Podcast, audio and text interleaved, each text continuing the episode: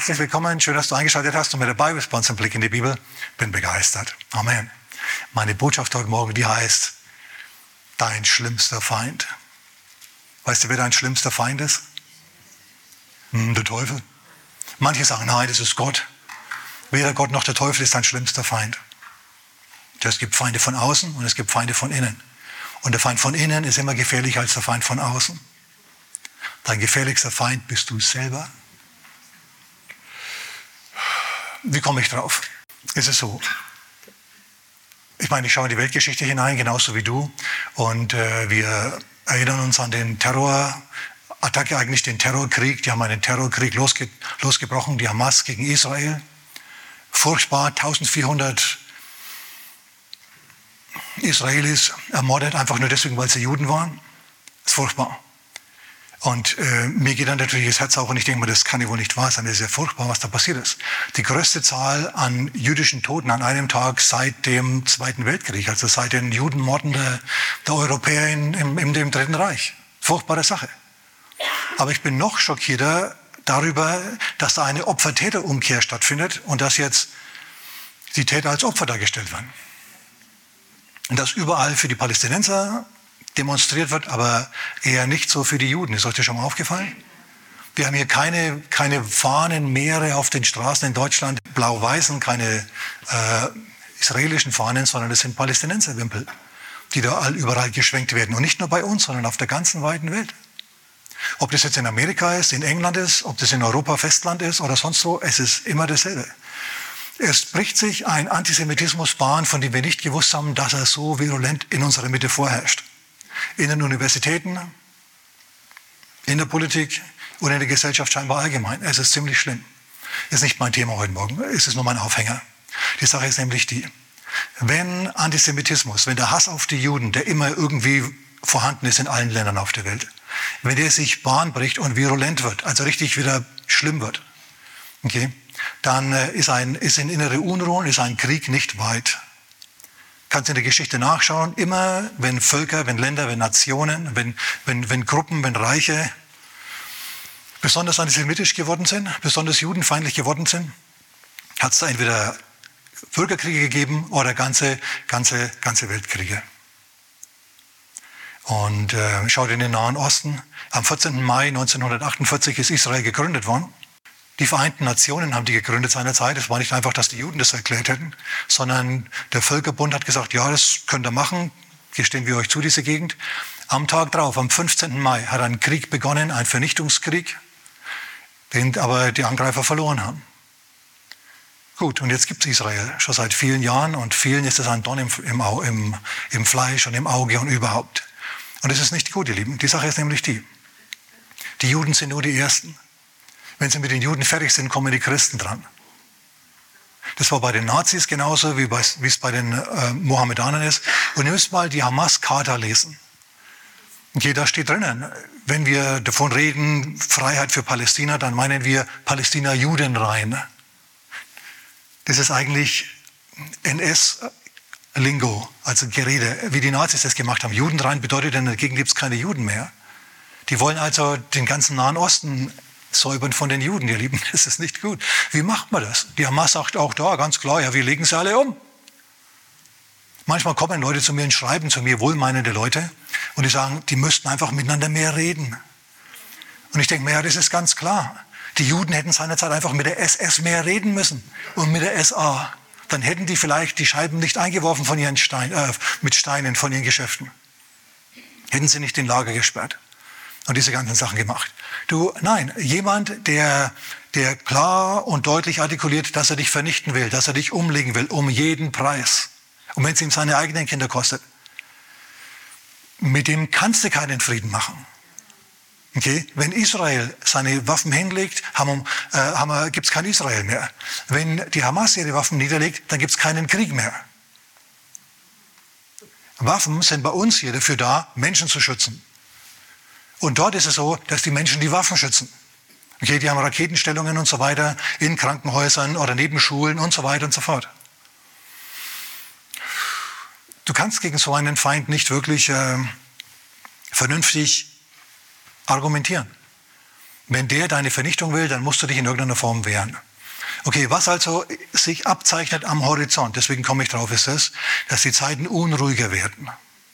Okay? Ich versuche hier nicht den Teufel an die Wand zu malen. Ich sage dir nur, was ich aus dem Wort Gottes erkenne und was aus der Geschichte erkennbar ist. Es werden wohl unruhigere Zeiten auf uns zukommen. Es kann sein, dass Kriege und Kriegsgerüchte sich mehren. Und ja, es gibt in der Ukraine einen Krieg und ich dachte mir, das ist doch seltsam. Dass Russland ausgerechnet dann angreift, wenn die einen jüdischen Präsidenten haben. Das ist wahrscheinlich Zufall, aber, aber irgendwie ist es ein komischer Zufall. Und dann fangen die im Nahen Osten an, Massaker an Juden zu verüben. Und äh, die Chinesen, die sogenannte Küstenwache der Chinesen, fährt über ein philippinisches Fischerboot drüber. Man muss dazu wissen, Philippinen, die Philippinen gehören zum, zu den Schutzgebieten der Vereinigten Staaten. Es war mal eine amerikanische Kolonie, mehr oder weniger. Und äh, die testen also, wie weit sie gehen können. Wie werden sich die Amerikaner da engagiert? Wie werden sich die verhalten? Die sind ja in der Ukraine mittelmäßig schon engagiert. Und jetzt auch noch im Nahen Osten. Und, und jetzt vielleicht auch noch in China. Wenn die Chinesen beschließen, ey, wir kassieren jetzt Taiwan oder die Philippinen, die lieben, wisst ihr was, dann haben wir einen Weltkrieg. Also ich sehe uns ein wenig hineinrutschen in so eine Situation. Und was, das, was irgendwie ein, ein Wegweiser ist, ein Zeichen in diese Richtung, ist eben der Antisemitismus. Wenn sogar die Chinesen, die nichts mit diesen Leuten zu tun haben, sagen, ja, Israel soll sich gefälligst zurückhalten und so. Also wenn jemand in mein Haus kommt, meine Familie auslöscht, und meine Nachbarn sagen dann, tu dich ja nicht wehren und mach nichts diesen anderen Leuten, sondern diesen Mördern, sondern, sondern versorgt die auch noch mit warmem Wasser und mit Essen und Trinken und so weiter. Dann denke ich mir, habt ihr einen Specht oder was? Naja gut, das ist jetzt die Situation. Also ihr merkt, das bewegt mich ein wenig. Aber die Situation ist die und es beginnt meine eigentliche Botschaft. Meine Botschaft, die heißt, dein schlimmster Feind. Und dein schlimmster Feind ist nicht der Feind von außen. Um den kümmert sich Gott. Wenn du mit Gott gehst, kümmert sich Gott um deine Feinde von außen. Dein schlimmster Feind, der steckt in dir drinnen. Die Weltsituation erinnert mich an, an Israel in Ägypten. Israel hat große Probleme gehabt in Ägypten. Die sind versklavt worden. Sie sind nicht gut behandelt worden. Sie sind ausgebeutet worden. Das ist ganz furchtbar. Und vielleicht findest du auch, dass du in einer Situation bist, in der du nicht gut behandelt wirst. Du wirst ausgebeutet. Und, und alle um dich herum haben ständig schlechte Laune und überhaupt und du leidest. Und du leidest wirklich, du wirst wirklich, wirklich, wirklich schlecht behandelt. Und der Herr, der erlaubt es, dass du geschlagen wirst. Einmal und zweimal und dreimal. Und du fängst an, zu ihm zu rufen und zu sagen, Herr Gott, hilf mir. Und der Herr hört es und der Herr fängt an, dir zu helfen. In dem Moment, in dem der Herr beginnt dir zu helfen, haben deine Angreifer nichts mehr zu lachen. In dem Moment haben deine Angreifer nichts mehr zu lachen, müssen sie schauen, dass sie auf die Hügel kommen, so schnell wie es geht. Müssen sie schauen, dass sie dich in Ruhe lassen, denn ansonsten kriegen die dermaßen eine auf die, ins Gebiss, dass das alles zu spät ist. Wir sehen das an Israel in Ägypten. Schau, Israel hat ohne Gott gelebt, ist dann versandet und versumpft und ist zu Sklaven geworden. Und dann, als die Not wieder groß war, haben sie sich zu Gott gewendet. Und es ist bedauerlich, dass der Mensch sich nur dann zu Gott wendet, wenn es ihm dreckig geht. Und manchmal erlaubt Gott es, dass es dir dreckig geht, damit du dich wieder zurückwendest zu ihm, damit er dich dann segnen kann wie nie zuvor. Gott macht das manchmal allen Ernstes. Mich erinnert es an die Begebenheit, von Speisefischen. Die haben also durch, einen halben Kontinent gekarrt oder eigentlich durch den ganzen, vom einen Ende zum anderen. Und die haben wir ähm, auf Eis gelegt und hat sie rübergefahren. Man hat sie dann dort probiert am, am Ort, wo sie also ankamen und hat gemerkt, die schmecken nicht gut. Haben sie sich gedacht, die Leute, oh gut, dann, dann transportieren wir sie lebend. Haben sie also einen Tankwagen gemacht und haben die Fische von Osten nach Westen gefahren, über 1000 Kilometer und mehr tagelang. Und als sie dann ankamen, haben sie sie aufbereitet und dann haben die trotzdem nicht geschmeckt, diese Fische. Obwohl alles gepasst hat. Das Wasser war gut, Nahrung war gut, alles war gut. Dann hat sich ein schlauer Fischwirt gedacht, hey, wir machen das anders. Wir tun einen Raubfisch in den Tank. Der scheucht die dann rum und dann sind die immer in Bewegung. Dann müssen wir immer auf der Hut sein. Und wisst ihr was? Die sind frisch und fit an ihrem Bestimmungsort angekommen und haben richtig gut geschmeckt. Und der Herr möchte, dass du auch gut schmeckst. Okay. So, deswegen erlaubt er manchmal, dass es einen Raubfisch bei dir im Fischtank gibt. Dass du auf der Hut sein musst und dass du dich mehr an ihn hindrängst, denn er ist dein Schutz. Dreh dich mal zu dem Nachbarn und sag, der Herr ist dein Schutz. Amen, so ist es. Herr ist dein Schutz. Und genau das manifestiert sich jetzt eben für Israel. Gott kommt und er beruft einen Erlöser für Israel. Mose. Und er sagt, bring das Evangelium dem Volk, es ist frei, es wird jetzt losgekauft werden von diesem bösen Pharao. Geht zum Pharao und sagt zu ihm, lass mein Volk ziehen. Und Mose macht das. Und Mose geht zum Volk und sagt, hey, Gott hat euer Schreien gehört. Ich bin jetzt gekommen mit der guten Nachricht, ich werde euch aus der Sklaverei herausführen. Und das Volk glaubte, als Mose seine Wunder getan hat, ihr wisst schon, sein Stab hat sich in eine Schlange verwandelt und wieder zurück. Also die waren ganz beeindruckt. Und, äh, und er hat seine Hand in den Gewandbausch gesteckt und hat sie rausgetan und sie war weiß von Lepra, hat es wieder in den Gewandbausch getan und sie kam wieder geheilt raus. Gott ist ein heilender Gott. Das haben sie gesehen. Und sie waren platt. Und sie glaubten, sie fielen nieder und beteten an. Und, es, und jetzt geht natürlich so, verstehst du, gut drauf, geht unser Mose jetzt zum, zum Pharao und sagt zum Pharao, lass mein Volk ziehen. Und er sagt, nö. Und Mose denkt sich, wieso, äh, Herr? Ähm, ähm, es war doch jetzt ausgemacht, dass, dass der die loslässt hier. Und dann macht der Pharao was. Hey, fiese Schuft. Er verdoppelt und verschlimmert deren Arbeitslast. Also, sie kriegen das Evangelium gepredigt, hört sich gut an, sie glauben es, und im Moment wird nichts besser, sondern es wird schlimmer. Wer hat es auch schon mal erlebt? Du hast eine richtig gute Predigt gehört.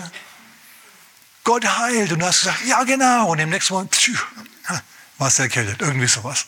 Hast du auch schon mal erlebt sowas? Und jetzt pass auf, das ist ziemlich normal. Bevor es besser wird, wird es oft erst schlimmer. Es ist jetzt halt so. Was erwartet der Herr dann von dir? Dass du nicht kleinmütig und verzagt wirst, sondern dass du sagst, hey, ich weiß, dass mein Erlöser lebt auch wenn der Sturm tobt, auch wenn der Pharao rührt wie ein Löwe, ist mir völlig egal. Es rührt ein noch größerer Löwe im Hintergrund, der Herr, der Löwe von Juda.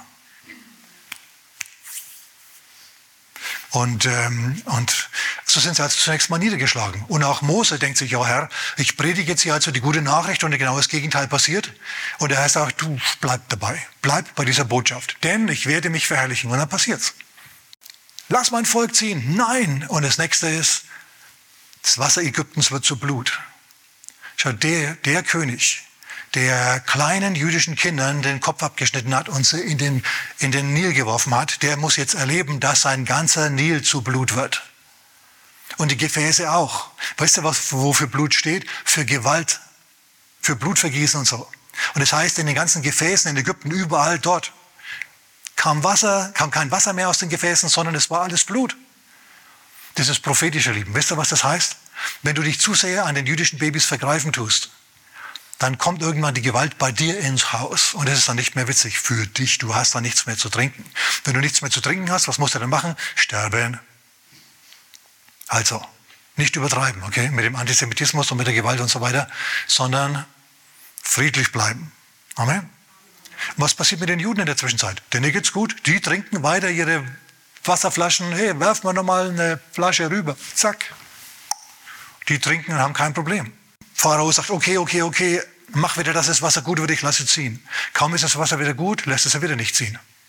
Der Feind von außen. Der Feind von außen schlägt zu und er schlägt zu und er schlägt zu. Und jedes Mal, wo er sich weigert, das Volk Gottes ziehen zu lassen, wo er, wo er weiter versucht, das Volk Gottes zu bedrücken und zu bedrängen, bedrückt und bedrängt Gott ihn. Ich habe ein Wort für dich. Der Herr wird deine Bedränger bedrängen und deine Bedrücker bedrücken. Wenn die keine Ruhe geben, dann werden die leiden. Aber dein Leiden hat ein Ende. Denn dein Erlöser lebt. Dreh dich mal zu deinem Nachbarn und sag's ihm, dein Erlöser lebt. So kam, hört mal, so kam Schlag auf Schlag auf Schlag. Dieser Pharao mit seiner Halsstarrigkeit, der hat sein ganzes Land ruiniert. Seine Wirtschaft hat er ruiniert. Seine Gesundheit hat er ruiniert. Er hat alles ruiniert. Ich kann da jetzt nicht drauf eingehen, auf was ich raus will, ist folgendes. Der Feind von außen konnte den Israeliten nichts anhaben. Der Feind von außen, der kann auch dir nichts anhaben. Und wenn es jetzt anfängt zu krachen und zu scheppern auf unseren Straßen, es muss dich nicht treffen. Aber du musst mit Gott gehen. Du musst dann ernsthaft mit Gott gehen. Denk dran, es kann durchaus erst schlimmer werden, bevor es wieder besser wird. Es kann sein, dass du dich im Bedrängnis fühlst. Aber der Herr sagt dir, ich habe meine Hand über dir. Du musst dich nicht bedrängt fühlen. Du bist nicht in Bedrängnis. Du bist in meiner Hand. Merkt ihr das? Ich sage es jetzt, damit du vorbereitet bist, wenn es soweit ist. Jetzt ist alles noch ruhig. Wer weiß, wie das bleibt. Ich hoffe natürlich und bete, dass es, dass es so bleibt. Ganz klar, das ist unsere Aufgabe. Amen. Das ist unsere Aufgabe, für Frieden zu beten. Sucht den Frieden der Stadt. Denn in ihren Frieden habt ihr Frieden. Aber manchmal kann man bestimmte Sachen nicht wegbeten. Und dann muss man wissen, was der Wille Gottes ist. Und der Wille Gottes für dich ist Schutz und Frieden. Denn wenn es in ganz Ägypten dunkel geworden ist, war im Land Goshen, dort wo die Christen waren, dort wo es Volk Gottes war, dort wo die Israeliten waren, dort war Licht. Als die Krankheit und Mangel erlebt haben, die Ägypter, wegen der Halsstarrigkeit und der Bosheit ihres Pharao, ihrer Regierung, ging es den Israeliten gut. Denen ging es prima. Und zum Schluss sind sie dann ausgezogen aus Ägypten. Mit, mit dem Hab und Gut und reich beladen und beschenkt mit den Schätzen Ägyptens. Dann hat sich der Pharao gedacht, Mensch, bin ich verrückt, ich lasse da Millionen Arbeitskräfte einfach so gehen. Jetzt müssen wir ja wieder selber arbeiten. Das wollen wir doch vermeiden. Wozu hat man Sklaven, ja? Und er setzt ihnen danach mit seiner ganzen, mit seiner, mit seiner ganzen Armee, mit 600 Panzern, Streitwagen. Und er galoppiert an. Und er fährt hinein in das gespaltene Rote Meer, durch das die Israeliten siegreich durchgezogen sind. Gott hat sie bewahrt, Gott hat sie geschützt und er hat sie gesegnet. Er hat, er hat Dinge getan, die nicht normal waren, die nicht natürlich waren. Das Rote Meer zu spalten und so. Und als die Ägypter beschlossen haben, hey, wir greifen sie an und fahren hier auch hinein in dieses Wunder, ist das Wasser über ihnen zusammengeschlagen und hat sie weggewaschen. Jetzt hat dieser Knallkopf auch noch seine ganze Armee ruiniert. Er hat seine Wirtschaft ruiniert, er hat seine Gesundheit ruiniert, er hat das ganze Land ruiniert, und es hat auch noch seine Armee verloren. Der Mann ist total kaputt gegangen. Der äußere Feind, Ägypten, er war kein Problem für Israel.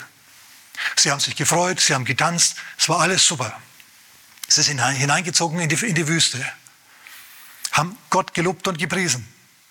Dann ist Mose auf den Berg gegangen und hat dort mit Gott konferiert, 40 Tage.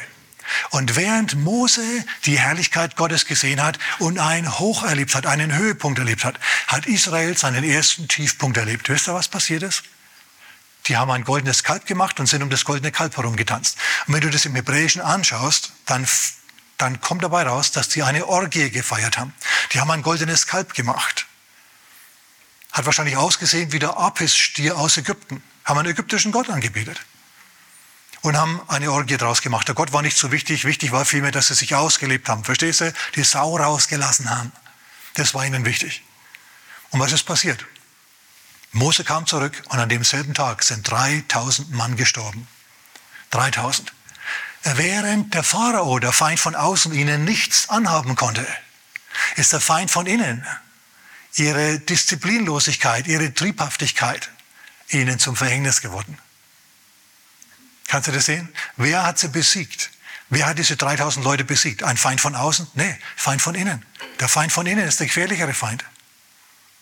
Später gab es eine Situation, da hat ein äh, König einen Propheten gekauft oder kaufen wollen, einen Propheten namens Bileam. Der wollte, dieser König wollte, dass dieser Prophet dieses, das Volk Gottes verflucht. Die kamen gerade aus Ägypten und haben sich auf Kanaan zubewegt. Der König hatte Angst um sein Volk, um sein Territorium und hat deswegen einen vollmächtigen Propheten gekauft. Wenn du segnest, der ist gesegnet. Wenn du verfluchst, der ist verflucht. Oh, Bileam, jetzt, ich mache dich zum Millionär. Ich mache dich stinkereich. Ich mache dich so dermaßen dreckig reich, du hältst es nicht aus, wenn du mir dieses Volk verfluchst. Und er hat es versucht, der Bileam, und er hat es nicht geschafft. Jedes Mal, wenn er fluchen wollte, ist ein Segen rausgekommen. Ist doch super, oder? Überleg mal, du hast einen Kollegen. Der Kollege kann dich nicht leiden. Er betrachtet dich nicht als Kollegen, sondern als einen Konkurrenten. Fängt auch mit Co an, aber ist nicht dasselbe. Ein Konkurrent. Und der setzt alle möglichen Lügen über dich in die Welt. Und er zeigt anderen Leuten, was andere über dich im Internet geschrieben haben. Und es macht dir nichts, es schadet dir nicht. Denn alle, die zu denen er kommt und bei denen er dich schlecht macht, die schauen ihn an und schauen dich an und sie denken sich, du bist glaubwürdig und er, er ist ein alter Stinker. Schau, der versucht auch dich zu verfluchen, dieser, dieser Kollege, aber er schafft es nicht, weil nämlich Gott seine Hand auf dir hat. Aber irgendwann kriegt er vielleicht spitz, dass es in deiner Ehe kriselt und dass du Finanzprobleme hast. Und dann führt er eine Situation herbei, in der du dich kompromittierst. Auf der Weihnachtsfeier schmachtet dich die, die Kollegin so und so oder der Kollege so und so so sehr an. Und dann nimmt er dich bei der Hand und zieht dich in der Weihnachtsfeier raus aus dem, aus dem Saal und alle sehen das und filmen mit, verstehst du, mit ihrer Handkamera, hat ja heutzutage jeder. Und plötzlich denken sie sich, oh, das ist aber mal bedauerlich. Dein Ruf ist dann kompromittiert, aber nicht, weil ein anderer dich angegriffen hat, sondern weil du dich verkehrt verhalten hast. Der Feind von innen. Ja, oder du siehst einen Hundert auf dem Tresen liegen. Und du denkst dir, mich sieht niemand. Ich bin ja eine ehrliche Haut und ich gebe den auch zurück, aber ich brauche unbedingt, um meine Schulden zu bezahlen, bis heute Abend noch diesen 100 Euro und ich habe sie nicht. Ich leihe mir den Hunderter aus. Ich tue ihn wieder zurück. Morgen, gleich morgen tue ich ihn wieder zurück. Ist er weg. Und du bist mit dir selber im Reinen. Ja, denn äh, du bringst das Geld ja wieder zurück. Du weißt es. Aber, das, aber die Sicherheitskamera weiß es nicht. Und jetzt haben sie dich auf dem Film und jetzt bist du ruiniert. Was hat dich, was hat dich, was hat dich zum Scheitern gebracht? Du selber. Dein innerer Feind. Du selber bist ein größerer Feind als alle anderen um dich herum. Wisst ihr, dass David mit drei, mit drei Riesen zu kämpfen hatte? Du denkst nur mit einem. Der bekannteste Riese, den er erlegt hat, ist Goliath. Natürlich, ganz klar. Der war auch der leichteste, den er besiegt hat. Da war er voller Gnade, voller Kraft, voller Zuversicht. Die Salbung Gottes war auf ihm und er hat sie gespürt und alle anderen haben es ihm auch angemerkt. Und er hat dem Goliath gesagt, was er mit ihm machen wird und dann hat er es gemacht. Hat den Goliath gefällt wie eine Eiche. War wunderbar. Es war der leichteste Riese, den er zu erlegen hatte. Der nächste, der war schon schwieriger. Der nächste Riese war nämlich Saul.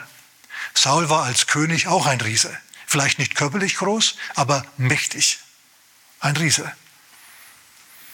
Der wollte ihn töten. Überleg dir mal, du bist ein General für einen König und jetzt plötzlich mag er dich nicht mehr und jetzt lässt er dich von seinen Elitetruppen Jahre, Jahrzehnte lang verfolgen. So furchtbar. Und David ist immer großmütig, er rächt sich nicht selber. Er schätzt ihn, er, er legt nicht Hand an ihn, auch wenn er immer wieder die Gelegenheit hat, diesen, diesen, diesen Mann zu töten, diesen König, macht er nicht. Nein, er sagt nichts Schlechtes über den, der ihn vernichten will. Nichts Schlechtes. Also diesen, diesen Riesen besiegt er auch. Saul kommt später um, nicht durch die Hand Davids, und David wird zum König ausgerufen. Und die Elitetruppen, die ihn gerade noch gejagt haben, ja, die befehligt er jetzt wieder. Also der durfte nicht nachtragend sein, dieser David. Aber Gott hat sein Blatt gewendet. Gott hat ihn überwinden lassen. Er hat sich nicht selber geholfen. Also Goliath hat er getötet, Saul hat er leben lassen. Und jetzt, jetzt kommt er mit seinem schlimmsten Feind in Kontakt, nämlich mit sich selber. Er steht auf der Terrasse in Jerusalem eines Nachts, eines Abends und blickt hinab auf die Stadt. Und er sieht Bathseba und er denkt, und er denkt sich, nö, oder? Und dann lässt er die holen und macht sie zu seiner Geliebten. Und dann tötet er einen weiteren Riesen, einen moralischen Riesen, einen, einen wunderbaren Mann, der ihm loyal ergeben ist. Er tötet den falschen Riesen. Er tötet Uriah, den Mann der Bathseba. Er lässt ihn im Manöver umkommen. Er tötet ihn. Er scheitert an sich selber, an seinem Trieb. Könnt ihr das sehen? Weder Goliath noch Saul haben ihn besiegt. David hat sich selber besiegt. Selbstdisziplin ist ein, ein hohes Gut. Wenn es dem Esel zu gut geht, geht er aufs Eis. Kennst du den Spruch? Wenn es dem Esel zu gut geht, wenn du keine Probleme hast, dann wirst du übermütig. Und das ist natürlich wirklich schlecht. kaum war Ägypten überwunden, haben sie das goldene Kalb angebetet. Und kaum war David König, hat er nicht mehr die Kämpfe Gottes gekämpft, sondern hat, hat sich an den Frauen anderer Männer bedient. Das ist übelst, übel, übel, übel, übel. Okay.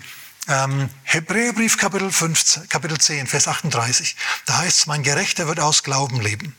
Wenn er sich abwendet vom Glauben, wird meine Seele kein Wohlgefallen an ihm haben. Auch wenn es mal nicht so prickelnd ist, möchte der Herr, dass du trotzdem bei ihm bleibst und ihn als, als deinen Erlöser preisen tust. Du kriegst dann ein Problem, wenn du das übersiehst oder wenn du das verwirfst. Dein innerer Feind, wir sprechen über den inneren Feind. Schau, es ist notwendig, dass du dich immer wieder selber ermutigst. Wenn du das nämlich nicht magst, dann kommt dein äußerer Feind zum Schluss und der kriegt dann die Oberhand und das ist nicht gut. David, solange er dem Saul entkommen ist, war zwar ständig wieder Fisch im Tank äh, unterwegs, es war ständig der Raubfisch hinter ihm her, aber so ist er fit geblieben. Eines Tages allerdings hat er sich gedacht, ach, eines Tages schnappt mich der ja doch. Hat er nie gemacht. Saul hat ihn nie erwischt, aber er hat sich gedacht, eines Tages erwischt er mich doch. Er hat geweigert, er hat sich geweigert, sich geweigert zu kämpfen. Er hat sich geweigert, weiter zu fliehen, weiter listig zu sein. Gott hat ihn immer bewahrt. Jetzt aber beschließt er, ach, pfeift drauf, ist mir alles zu anstrengend. Und er zieht um ins Philisterland. Er lässt den Glauben schleifen. Er geht wieder statt in die Gemeinde am Sonntag früh, Samstagabends in die Diskothek. Macht da Lobpreis. Ja. Klingt ganz anders als Sonntagmorgens. Und da passiert es dann. Da fällt er dann in die Hände seiner Feinde. Er zieht also ins Philisterland, er kriegt dort eine Stadt zugewiesen.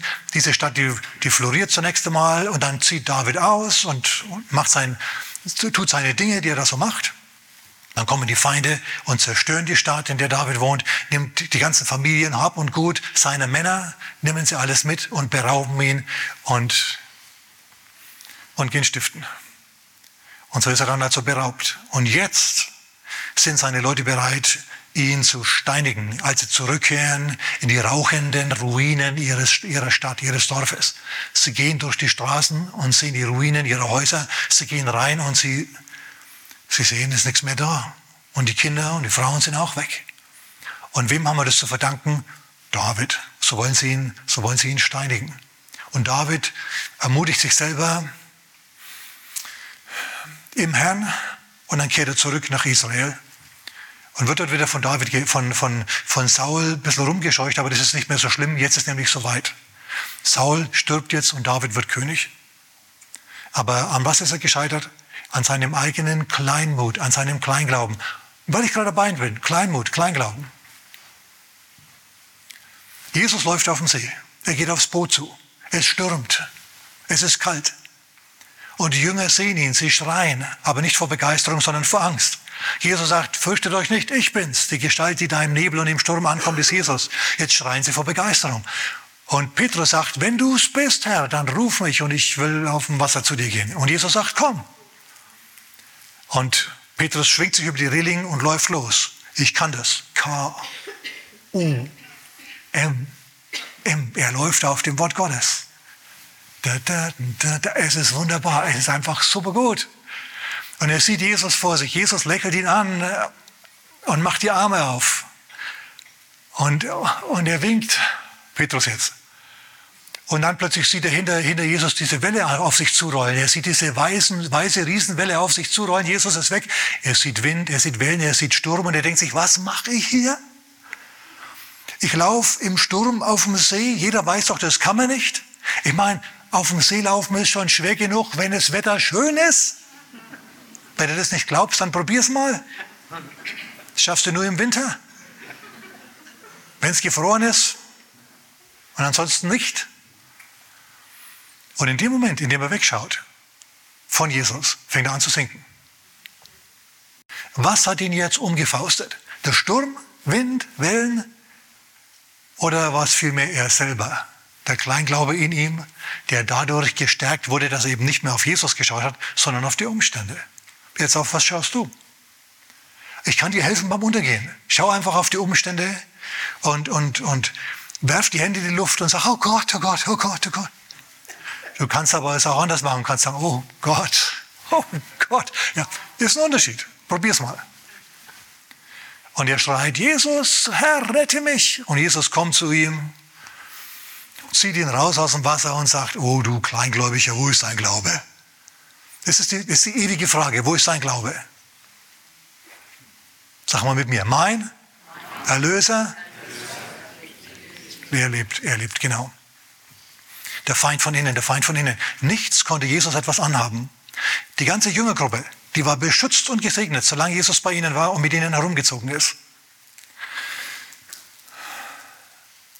Man hat versucht, Jesus über die Klippe zu schmeißen. Ist nicht geklappt. Hat nicht geklappt. Man hat versucht, im Tempel ihn zu steinigen. Hat nicht geklappt. Es hat so wenig geklappt, dass Jesus aus dem Tempel rausging und gleich drauf, Johannes Kapitel 9, einen Blindgeborenen geheilt hat. Es hat ihn also überhaupt nicht belastet, hat ihn nicht traumatisiert, hat ihm gar nichts gemacht. Man hat ihn steckbrieflich gesucht, man wollte ihn töten, man wollte ihn verhaften, man hat alles Mögliche probiert und hat es nie, nie, nie geschafft. Man hat versucht, ihn theologisch aufs Glatteis zu führen. Man hat ihn versucht, ähm, Finanzsachen, Steuersachen anzuhängen. Ihr bezahlt eure Steuern nicht, ja? Und diese ganzen Sachen. Man hat versucht, Jesus anzugreifen und die Jünger, die Jünger anzugreifen, wo man konnte und hat es nie geschafft. Bis dann plötzlich aus dem inneren Jüngerkreis einer aufstand, dem seine Apostelprivilegien nicht genug waren der sich gedacht hat, oh Mensch, ich brauche jetzt dringend noch 30 Silberlinge. Und dann hat er Jesus verkauft. Wer hat Judas ruiniert? Jesus? Die Hohepriester? Die 30 Silberlinge? Nö, er selber. Die Habsucht in seinem Herzen. Oh, oh, oh. Merkst du was? Der Feind in dir, der Feind in dir ist der, dem die allermeisten nicht wirklich gewachsen sind. Muss man mal so deutlich sagen. Furchtbare Sache. Sogar Paulus, der unbedingt nach Jerusalem wollte, hat nicht gehört. Im Heiligen Geist haben sie zu ihm gesagt, Paulus, geh nicht nach Jerusalem. Aber er wusste es besser, er wollte unbedingt, bin bereit für Jesus zu sterben, nicht nur für ihn zu leiden, auch für ihn zu sterben in Jerusalem. Paulus, du sollst nicht für Jesus sterben, du sollst für Jesus leben. Ein toter Apostel ist, ein, ist kein guter Apostel. Nur ein lebender Apostel ist ein guter Apostel. Amen. Schön, dass du sterben willst für Jesus, aber wir brauchen dich lebend. Wer wäre froh, wenn Paulus in unserer Mitte wäre? Ja, doch so viele, ja, zwei, drei? Nein, vier? Okay, gut, alles klar.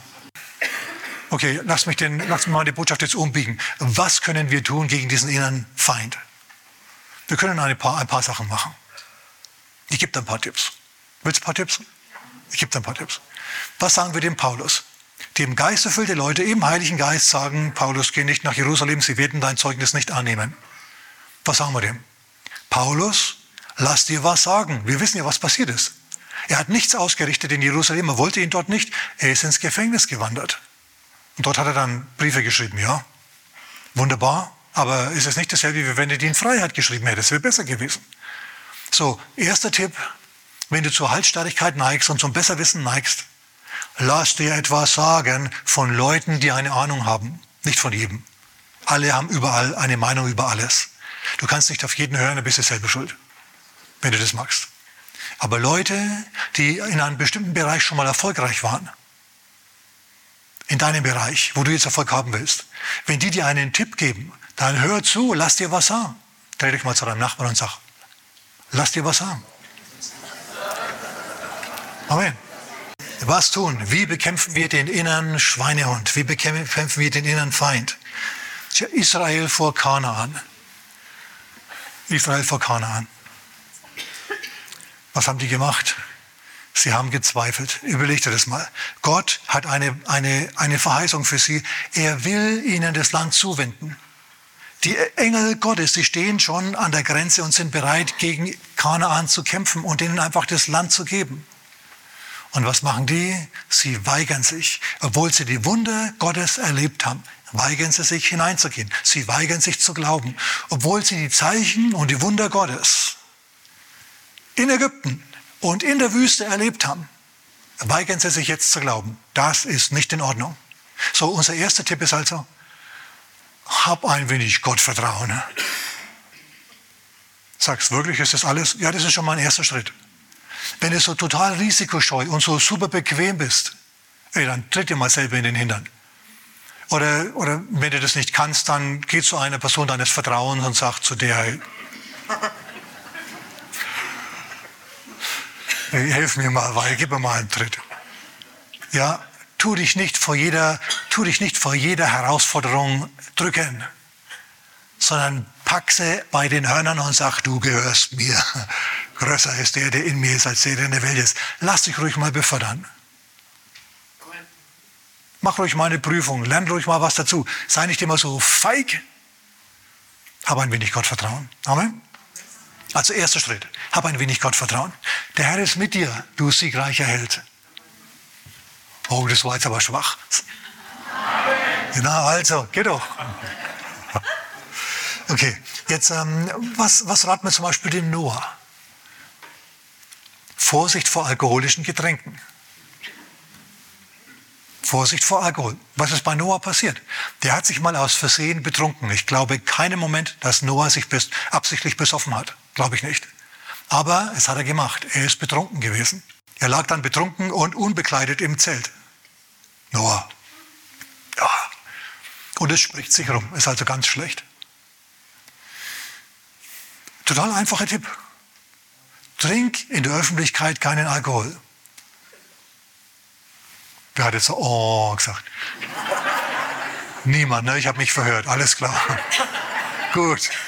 Wenn du einen trinken musst, und ich sage ja nicht, dass du keinen trinken sollst oder darfst, dann mach das daheim, wo dich keiner sieht und wo du auch nicht auffällst. Denn manche kriegen das in den falschen Hals, beziehungsweise drehen dir einen Strick draus, dass sie dich eben hier sehen mit einer aufgereihten äh, Schnapsglasreihe. Ja, sieht nicht so gut aus, macht dann vielleicht ein schlechtes Bild. Okay, gut. Ihr merkt, es werden jetzt total simple Tipps, aber für den einen oder anderen sind sie was und sprechen zu uns. Das nächste ist, sei nicht mit der falschen Kollegin oder mit dem falschen Kollegen, falls du weiblichen Geschlechts bist, zu lang allein. Wenn du sowieso merkst, du gehst an ihrem Schreibtisch vorbei oder an seinem und ständig merkst du die Vibrations. Jedes Mal, wenn du vorbeigehst, bassert die dich an, okay? Es gibt's, da kannst, das kannst du nicht verhindern. Manche, ein Tipp, manche sind total verwirrt und kommen zum Beispiel zu einem Pastor und sagen, Pastor, ich bin total fertig. Wieso? Ich habe eine Frau kennengelernt, bei der es mehr prickelt als wie bei meiner eigenen. Das ist natürlich äh, interessant, aber weißt du was? Das ist ein uraltes Phänomen und es bedeutet jetzt nicht, dass du mit der falschen Frau oder mit dem falschen Mann verheiratet bist. Es bedeutet nur, dass es zwischen euch Vibrations gibt, zwischen den, dir und dieser anderen Person und dass du da besonders Acht geben musst. Da, ist, da bist du nicht, nicht grundsätzlich dagegen gefeit, da kannst du nichts machen dagegen. Okay, du musst bloß damit umgehen. Es ist normal, dass du jemanden triffst, der dir eventuell besser gefällt als dein Mann oder deine Frau. Okay, du siehst da, was weiß ich, so ein 20-jähriges 20 Kalendermodell und, und, und, und dann blickt, fällt ein Blick auf die vielfache Mutter neben dir, die ist, ist halt einfach, verstehst du, sie ist immer noch hinreißend und alles, aber es ist,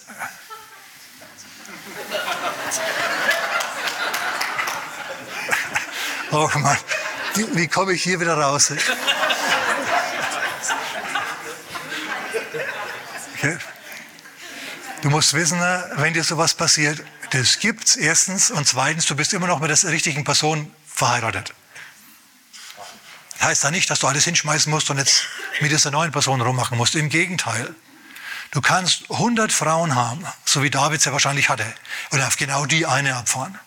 Er musste dann eben sagen, hey, nein, nein, nein, nein, basta. Also ihr merkt, Selbstdisziplin ist ein hoher, hohes Gut, ein extrem hohes Gut.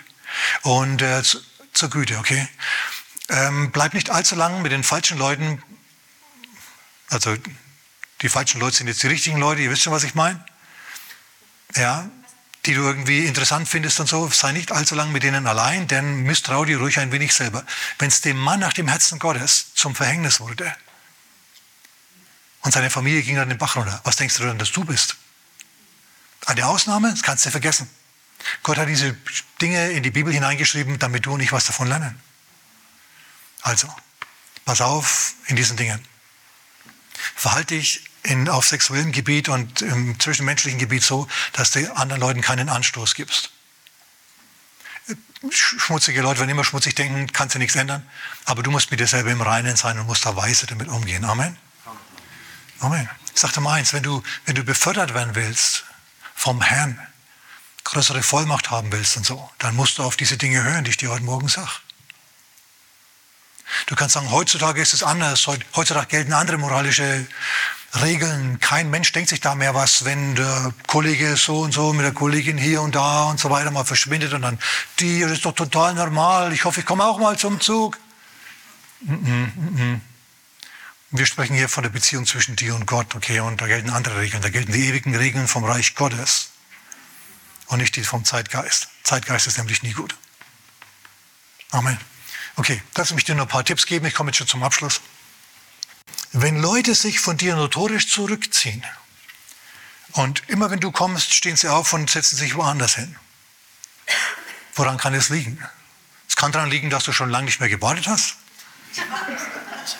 Ich vermute aber eher, dass es nicht der Fall ist. Ich vermute, dass es was mit dem Ungeheuer zwischen deinen Zähnen zu tun hat. Mit dem, wie du redest, wie du dich ausdrückst, was für Stimmung du verbreitest, wenn du den Mund aufmachst. Allzu viele, auch Christen, allzu viele meckern und meckern nur. Es ist belastend. Du sollst aber keine Belastung sein, sondern auferbauend für andere. Es ist also zwingend notwendig, dass du nicht ständig meckern tust, sondern dass du ab und zu mal in Psalmen, Lobliedern und geistlichen Liedern redest, so wie Paulus das ausdrückt. Im Epheserbrief Kapitel 5, Verse 18 bis 20. Sei auferbauend. Sag auch mal was Gutes. Und wenn du nichts Gutes zu sagen hast, dann halt die Klappe in Gottes Namen. Ihr, in Sprüche Kapitel 14, in Vers 1, da heißt es, die Weisheit der Frauen, die baut ihr Haus. Und ihre Torheit reißt ihr Haus mit eigenen Händen nieder. Und ich dachte mal, ich habe das schon erlebt. Da strengt sich eine Frau wirklich an, ist richtig gut drauf und gewinnt den Prinzen ihres Herzens. Jetzt hat sie ihn. Und sie ist auch sehr froh darüber eigentlich. Sie hat sich von der besten Seite gezeigt. Sie hat viel gelächelt, denn sie hat so ein charmantes Lächeln, verstehst du? Das hat sie im Spiegel geübt.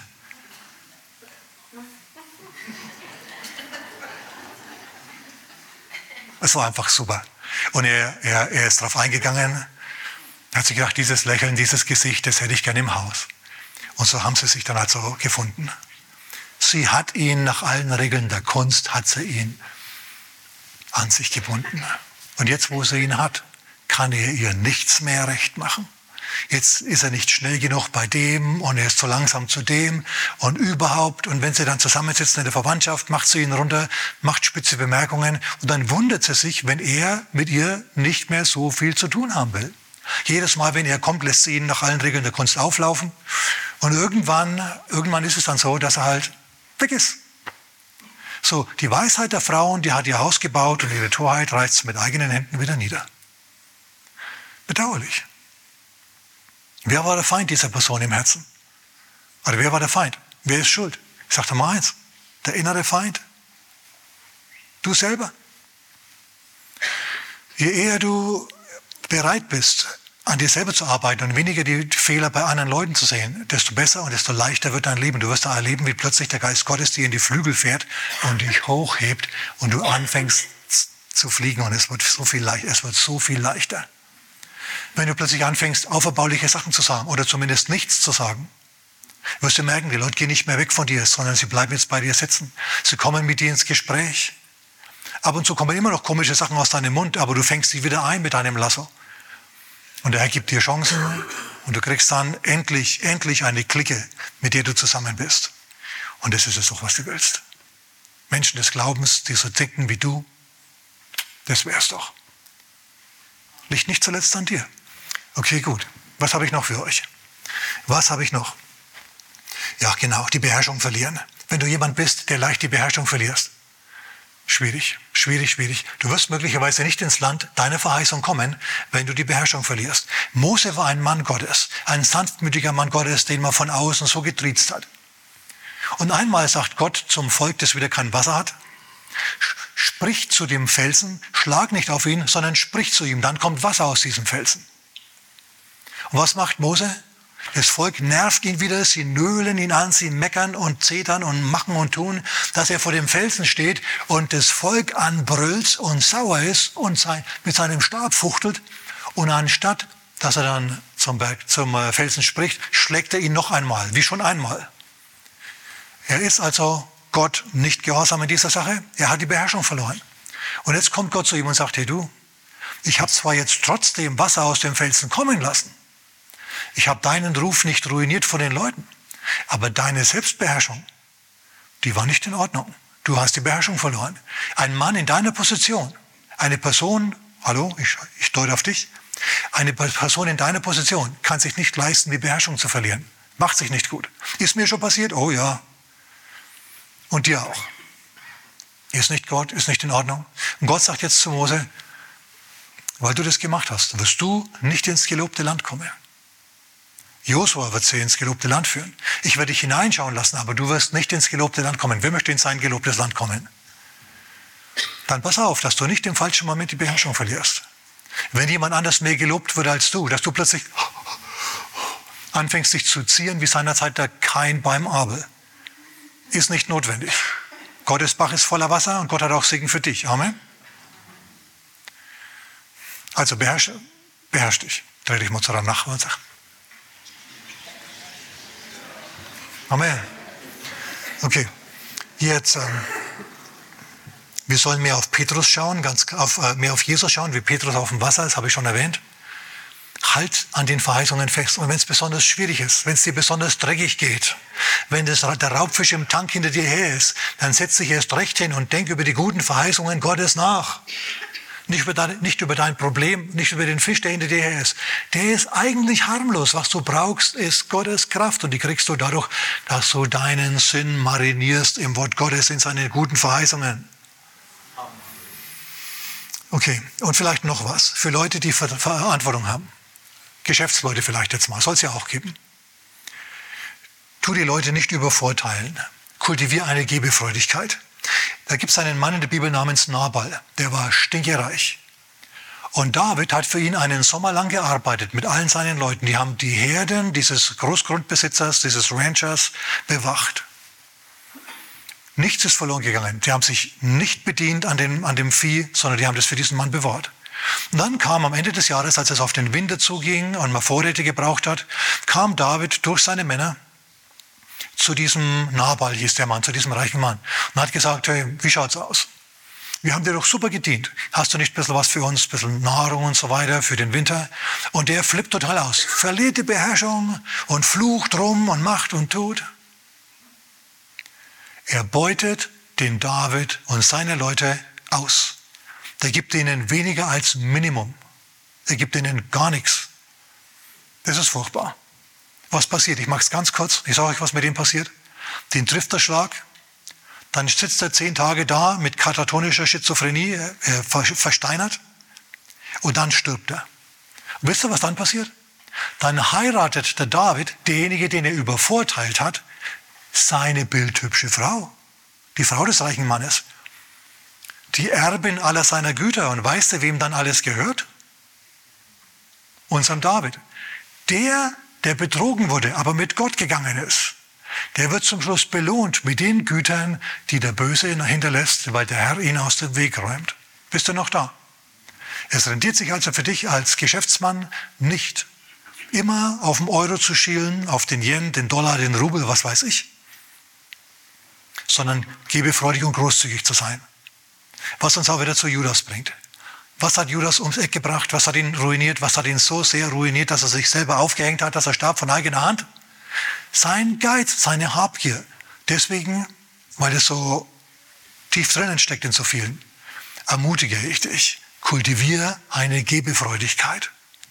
Wenn du deinen Zehnten gibst, da liegt ein besonderer Segen drauf. Aber gib ruhig ein wenig mehr und du wirst erleben, wie Dinge sich fügen für dich plötzlich. Wie du das vorher so nicht erwartet hast. Das ist jetzt keine Botschaft über Geld, aber ich möchte euch das unbedingt ans Herz legen. Wenn du noch kein Geber bist, dann mach das mal. Gott sagt in Malachi Kapitel 3 ab Vers 10, gib den ganzen Zehnten ins Vorratshaus. Das Vorratshaus ist offensichtlich die Gemeinde oder der Ort, an dem du gespeist wirst, das Wort Gottes empfängst. und prüft mich, ob ich nicht euch den Segen ausgießen werde. Und ich bin ein Zeuge davon, Gott gießt dir wirklich Segen aus. Immer mit dem Hintergedanken, dass du ein größeres Segen für andere bist. Er macht dich nicht einfach reich, damit du dann reich bist. Er möchte, dass du dann was machst mit deinem Hab und Gut, dass du sein Reich fördern tust. Aber man kann sich da ruhig treffen. Dein Wohlstand und Gottes Sinn und Zweck und Ziel, die treffen sich. Und wenn du dann eine Gebefreudigkeit kultivierst, tut Gott Wunder für dich, die er für andere nicht tut. Ist mein Erleben nach, nach 40 Jahren Christ. Okay, 41 Jahren, 42 Jahren, 41 Jahren, Jahren Christ. Amen. Okay, gut. Und jetzt? Na, jetzt, jetzt bin ich fertig. Jetzt bin ich fertig. Epheser Kapitel 4, Vers 28. Wer gestohlen hat, stehle nicht mehr, sondern arbeite mit seinen Händen, dass er dem Bedürftigen etwas mitzugeben habe. Ja. Und dann tun sich wunderbare Dinge für dich auf. Also, das waren jetzt einige Stichpunkte zum Schluss, die letzte, die letzte Viertelhalbe Stunde was du da machen kannst. Wisse auf jeden Fall jetzt, dass du selber, nicht der Teufel und erst recht nicht Gott, dein schlimmster Feind ist, sondern du selber. Und du musst an dir arbeiten. Wenn du das allerdings tust, dann wirst du erleben, wie Gott dir hilft und wie du zum Überwinder wirst und wie du Dinge tun kannst, die du jetzt im Moment noch nicht tun kannst, weil Gott mit dir ist. Amen. Amen. So, Vater, wir danken dir für diese Zurechtweisung und für diese Unterweisung, für, diese, für diesen Bescheid. Und Vater, wir wissen jetzt, dass wenn schwierige Zeiten auf uns zukommen, der Feind von außen wird uns nicht, wird uns nicht überwinden können. Wenn du mal beschlossen hast, du segnest uns, dann ist dem Segen nicht mehr abzuhelfen. Halleluja. Hilf uns vielmehr, Herr, dass wir selber, dass wir in uns drinnen, Vater, die Kraft Gottes haben, uns selber, unserem inneren Schweinehund, unserem niedrigen Selbst zu widerstehen. Vater, deswegen bitten wir dich heute Morgen, erfülle uns mit aller Kraft, Vater, am inwendigen Menschen nach deinem Reich, nach dem Reichtum deiner Herrlichkeit. In Jesu Namen. Amen.